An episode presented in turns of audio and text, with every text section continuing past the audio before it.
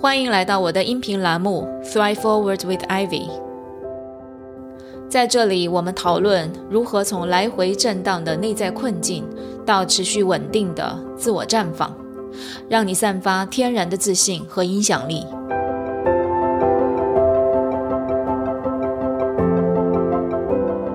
这里不是心理疗愈栏目，这里是拉伸你的认知、丰富你的洞察。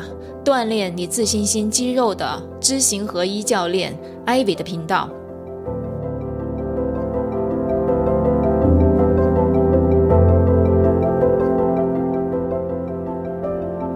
我是 Ivy，一起来。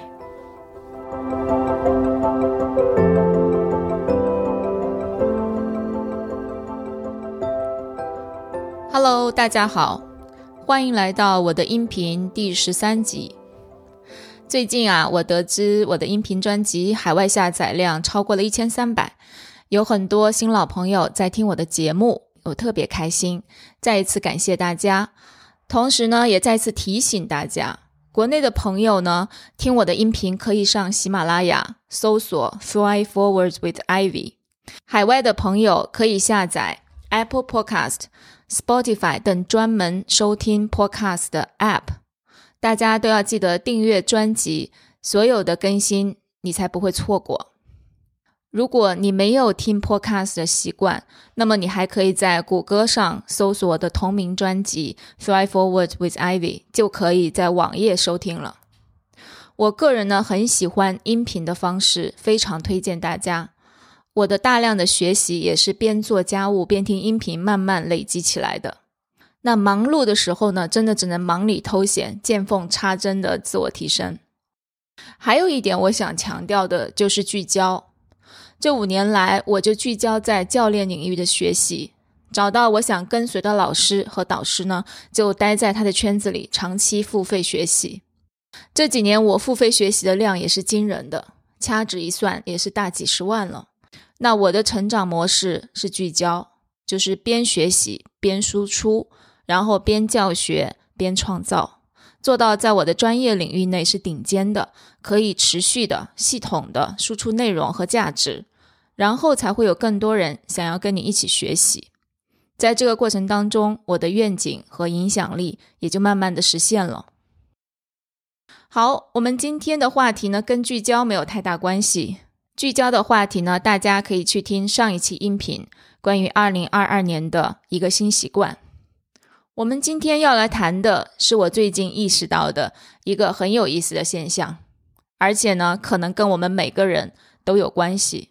就是我常常会遇到有人来咨询，告诉我他的家人，比如老公啦、父母啦、孩子啊、同事啊，他们很负面、很负能量、很消极，我该怎么帮他们走出来？或者是我该怎么处理好自己？不受他们的影响。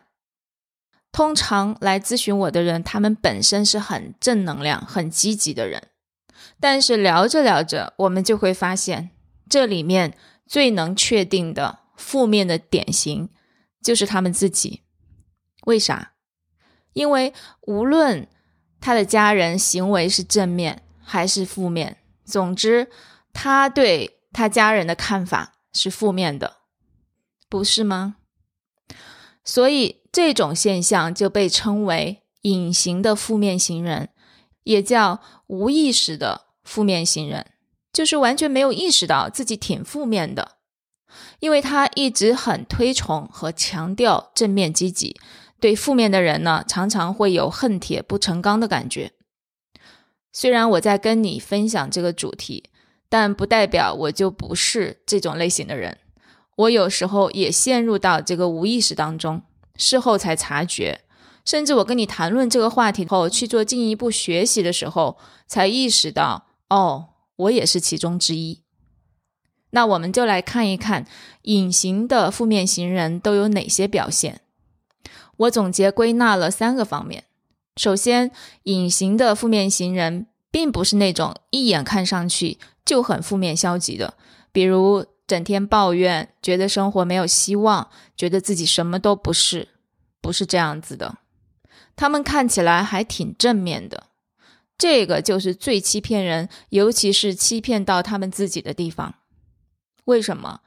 因为越是无意识负面的人，越不太容易认识到他们自己的负面性。所以，隐形负面人的第一个表现就是，他们看起来很正面和积极。但是同时，还有一个典型表现就是，他们常常会注意到自己生活当中负面的人和负面的行为，而且他们会去谈论或者抱怨这样的一些行为。一旦他们身边的人有负面言语或者行为的时候，他们自己常常感觉到不舒服。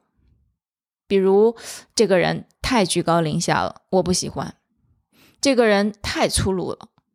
这个人一点都不考虑别人的感受。对我来说呢，有一类行为尤其让我不舒服，就是抱怨。当然，这不是指在教练的状态下面，而是在我生活当中，我的家人、我的朋友，我特别不喜欢他们在我面前抱怨。我总觉得，与其抱怨，不如一起解决来的爽快。所以，抱怨对我来说就是个我不太能接受的负面行为。但是呢？我察觉到我内心的小声音也是在抱怨，不是吗？因为我正在抱怨，别人跟我抱怨，所以如果我觉得他负面，那我也好不到哪儿去，跟他一样负面。我不知道大家是不是可以理解到，但是这个真的是一个非常有迷惑性的现象。常常让我们无意识当中就做出了这样的选择和行为，所以隐形负面型人看起来很积极乐观，但是他们对身边人所谓的负面行为很敏感，这些行为容易让他们感到不舒服。这个是隐形负面型人的第一个典型表现。那第二个典型表现是什么呢？就是。当他们看到别人有些消极负面的时候，他们常常会想要去帮助他们，去纠正别人。他们觉得，哎，这个人应该更加正面一些，生活的更加积极阳光一些。比如，我的孩子最近天天打游戏，不愿意学习，不愿意跟人交往等等，这样他会有什么未来？对他的健康有什么好处？这样的人生有什么意义呢？听起来没毛病是吧？很多父母的心声，尤其是 COVID 期间，很多的孩子在家上学，在家上课，那么打游戏的时间也都增加了很多。还有针对父母的，比如说我妈妈特别容易焦虑，每次都会跟我抱怨谁谁谁对她不好，我都不敢跟她打电话了。这个也是典型的无意识的负面心态。就是我们觉得自己是正面的，方法是对的，别人这样做是不好的，对他不利的。那我是为了他好，所以我会去纠正他，帮助他。但我想强调的是，我们以为我们是帮助对方，让对方积极正面，却没有意识到，我们把自己放在了一个高于别人的位置，这样的一个姿态。本身就是否定甚至贬低对方的一个负面行为。大家想一想，是不是？你不用认同我的观点，因为这个确实是一个非常具有迷惑性的现象，而且它几乎每天都在发生，但我们却毫无察觉。比如，我就发现我今天给出的这些例子，我自己很多都踩坑。因为这些不是针对啊那些看起来就是很负面、很消极的人，整天抱怨的人，不是的，这些正好是针对像你一样、像我一样，大家在不断的追求进步、不断的在追求成长、对自己要求比较积极正面的人。但是正因为如此，我们对别人所持的态度。在潜意识里是什么样的一个形态？很多时候我们自己都不知道。诶，我明明很正面，你怎么说我很负面呢？这不是矛盾的吗？所以，这第三种特征就是针对正在听我音频的朋友们，我相信你跟我一样喜欢自我探索，喜欢成长进步。但是，当我们在不断学习、成长、迭代自己的时候，我们会不会不自觉地感觉到自己在进步，但身边其他人，尤其是家人、朋友，却相对落后了？我们会不会无意识当中就把自己放在一个更高处，觉得我现在知道真相了，我知道的比你多，但是你却还蒙在鼓里？right，所以我们在很多时候就想要去教育对方，想要去更正对方。对于教练，有时候也会这样。我们明白了一些事情，于是，在生活当中容易对我看到的现象提出自己的见解。你觉得他不知道这个道理，你是在帮助他，但效果可能正相反。所以，作为教练，我们要更加懂得自我管理。对于那些一直在成长进步而身边人不跟你同步的朋友们来说，做好自我管理可能也是你们需要面对的功课。好，说完了隐形的负面心态三个表现之后，我们再来看一看，有这个心态到底有什么问题吗？我去帮助别人指出问题，有什么不对吗？我觉得问题还是有的，而且可能还不小。因为当我们有这个心态的时候，它的一个根本出发点就是我们会无意识的去抗拒和排斥这些人的观点和行为，然后我们会去尝试改变别人、改变环境。你改变了，我就会舒服一点，可以跟你好好相处。但是如果你还是这样，那我就会受不了。甚至我会离开这个环境，也就是采取逃避的策略。但是我们都清楚，环境和别人是不可能被我们改变的。而我们之所以如此的不舒服，如此的无助，甚至要寻求教练的帮助，其实根本原因就在于我们把自己的情绪控制权交给了别人，交给了一个我们控制不了的外界环境。Right，你改变了，我可能会舒服一点，我可以跟你好好的相处。但是如果你还是这样，那我就会受不了。那无论是我们尝试去改变别人，或者选择逃避，最终的结果可能都是会影响到我们跟外界和他人的关系。比如说，父母跟孩子，那些自以为是为孩子好的父母们，当你们在不断改变孩子的过程当中，是没有办法跟孩子形成良好、深入的亲子关系互动的。孩子的反应有两种，一种就是叛逆，right？我不听你的，凭什么你说了我就要改？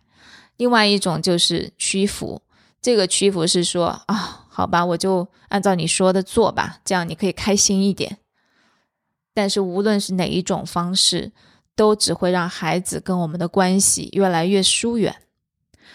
然后你可以看夫妻之间也是这样，不管是妻子还是丈夫，当他们在不断想要去改变对方的时候，想要让对方按照自己的想法和预设来行为的时候，两个人的关系会越来越差。两个人之间可能掌控的成分多了一些，但是爱的成分却少了很多。然后还有老板跟员工之间。当老板不断的想去改变员工，指出员工这里做的不好，那里做的不好的时候，只会让这个员工更加的消极，没法发挥出自己的主观能动性。那你可能也会疑问说，那我难道就不提出来了吗？难道这种现象我就听之任之吗？我觉得并不是不可以提出来哈，我们后面会讲怎么提出来才是更积极的。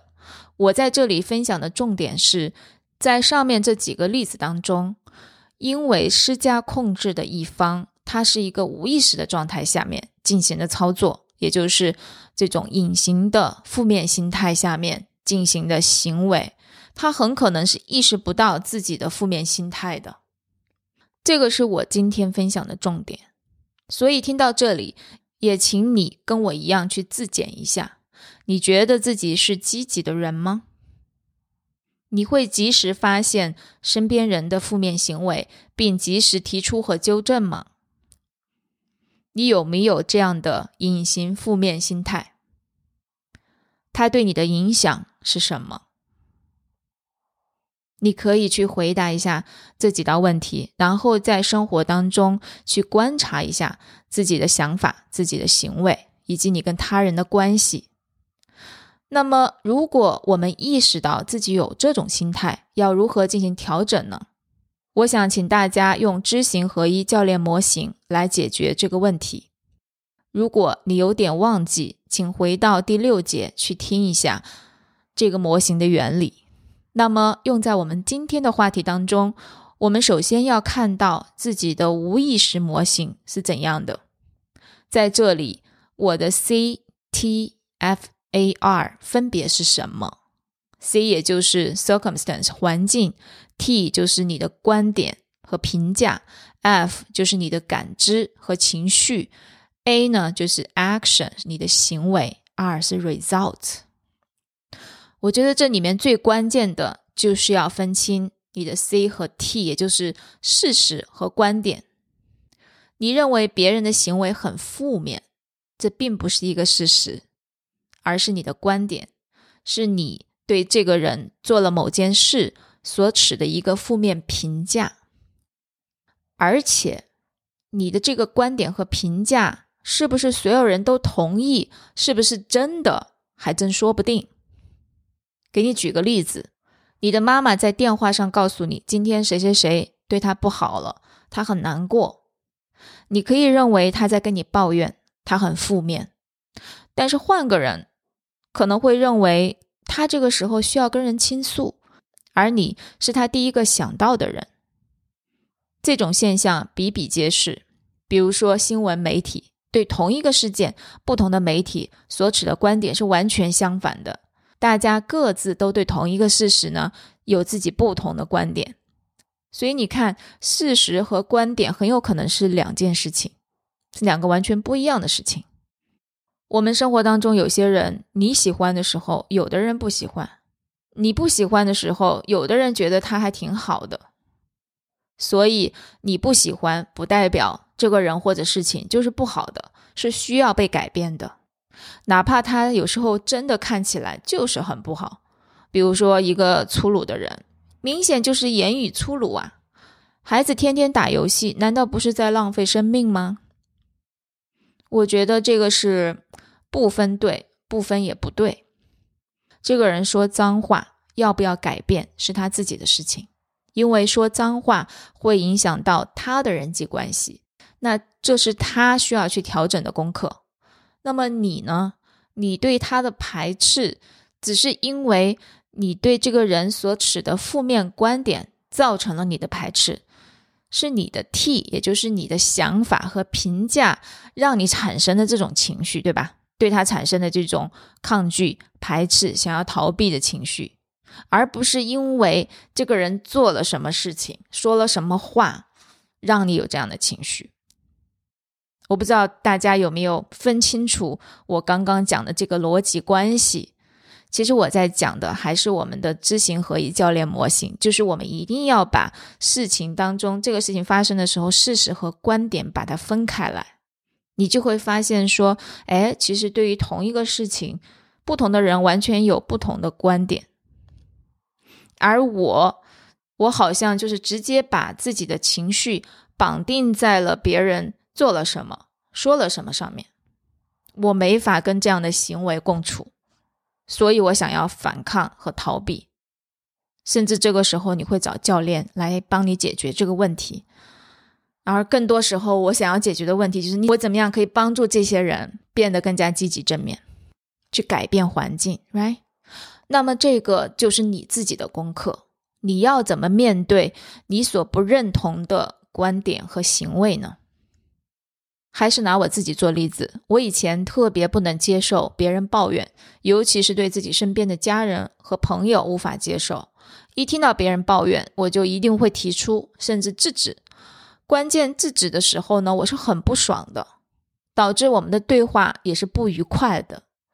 那么现在呢，我慢慢意识到，其实更多这是我自己的问题。他在说某一件事情，为什么我听起来都是抱怨呢？他有什么其他的诉求呢？是想寻求倾听和帮助吗？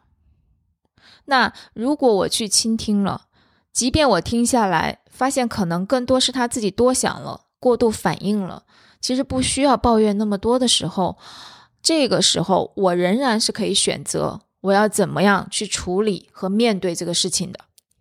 我是以一种反感的心态表达我的意见呢，还是以一个像法官和裁判一样去裁决这个事情呢？或者是说，出于一个很客观、中性、出于好奇、出于爱的立场去表达我的观点和感受呢？这些都是我们的选择，而不是只有一种。当你在做出这些不同选择的时候，他们所出于的目的是不一样的。一个是我不爽，所以我说出来。你最好改一改你的态度，不要总是抱怨，不然我们没法好好相处。一个是我看见了、听见了，这是我看到的事实和全貌。你是怎么想这件事情的？我很好奇知道，right？一个是聚焦于自己，一个是聚焦在对方。一个是出于反感的情绪，一个是出于中性的立场，甚至是接纳和爱。作为结果，一个呢是让对方感觉到被评判了，一个是帮助对方看到全貌，引发思考，同时也帮助自己更加理解对方，跟对方有更深入的关系和交流。你会看见，当我们摆脱了这种隐形负面心态之后，我们的情绪稳定性更高，跟他人的关系场域呢也会有更多的空间和可能性。还有重要的一点是，我对自己也更加接纳了。我在发现自己偶尔负面消极的时候，我也没有那么紧张和讨厌，而是有耐心的接近他，问一问自己发生了什么。这个时候，就是我停下来感受自己的时候，更加理解自己、爱自己的时候，而不是像躲避瘟神一样的去逃避负面和消极，想赶紧做点什么，让自己重新变得正能量起来。所以，下一次当你想要纠正和改变对方负面行为的时候，请不要马上去做，而是停下来问自己：我怎么看待这件事情？我的感受是什么？然后这个感受又会让我做出什么行为，让我有什么结果？然后你会发现，我之所以会有这样的一个结果，是因为我的隐形负面心态，我对这件事情抱有负面的评价，所以我会有一个不太正面和积极的结果，尤其是在我跟对方的关系当中。我以为是别人的负面在干扰我，其实呢是我自己的负面心态在影响我自己，在破坏我跟他人的关系亲密度。所以要去调整和改变隐形的负面心态，必须先要真正的看见它，然后去正确的理解和对待生活当中的负面现象。衷心的祝愿你和我。都成为生活中真正的积极因子，不光自己积极，也能带着爱和相信的积极心态去点亮身边的人。好，今天的分享就到这里，下次见，拜拜。